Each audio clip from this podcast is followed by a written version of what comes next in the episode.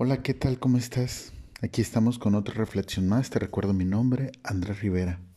Y dice Gálatas 3, en el 10 y en el 11.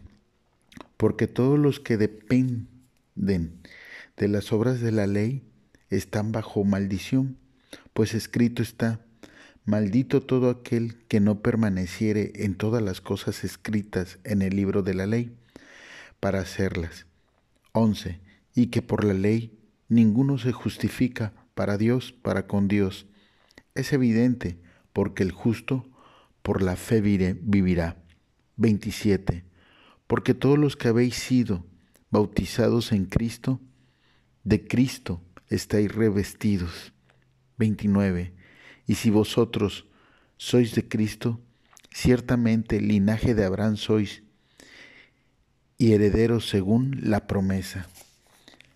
Hebreos 11.1. Es por la fe, la certeza de lo que se espera, la convicción de lo que no se ve. Amén. Muchas veces nosotros creemos que por hacer obras, por hacer la ley, estamos justificados con Dios.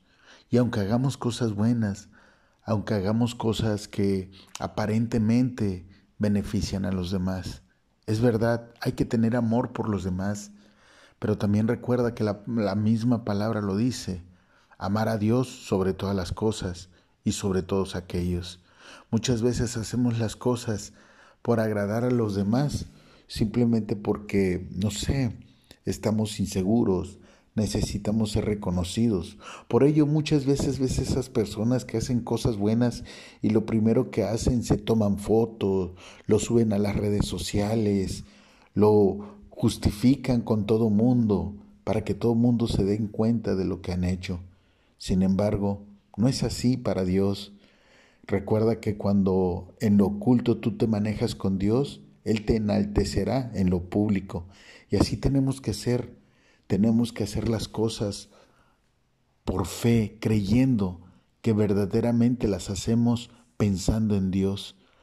Y de igual forma, cuando nosotros damos un paso en algo que no creemos, en algo que aparentemente para el mundo dice es que no va a ser así, no va a funcionar, es que eh, el negocio, todo mundo tiene ese negocio y a nadie le resulta, a ti te va a resultar porque tú no te mueves por lo que diga el hombre. Tú no te mueves por lo, por lo que aparentemente el mundo te dice que es. Te mueves porque Dios está contigo.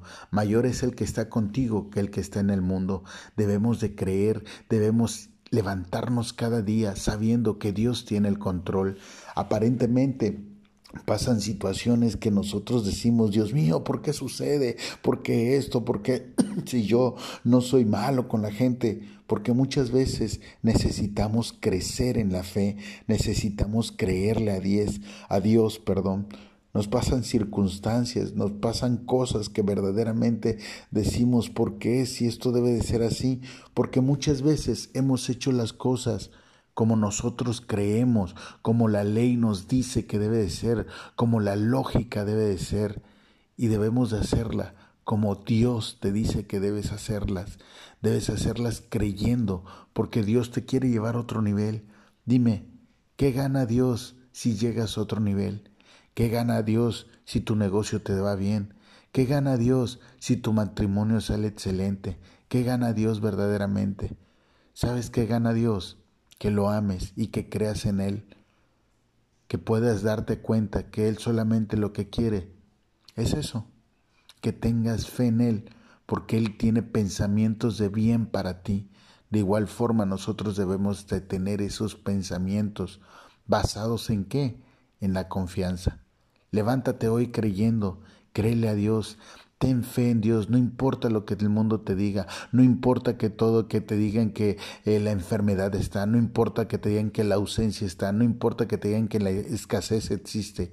Créele a Dios, créele, créele a Dios en todo, en tu vida, en tu familia, en tu trabajo, en tu negocio, en tu, en tu matrimonio. Créele a Dios y no al mundo.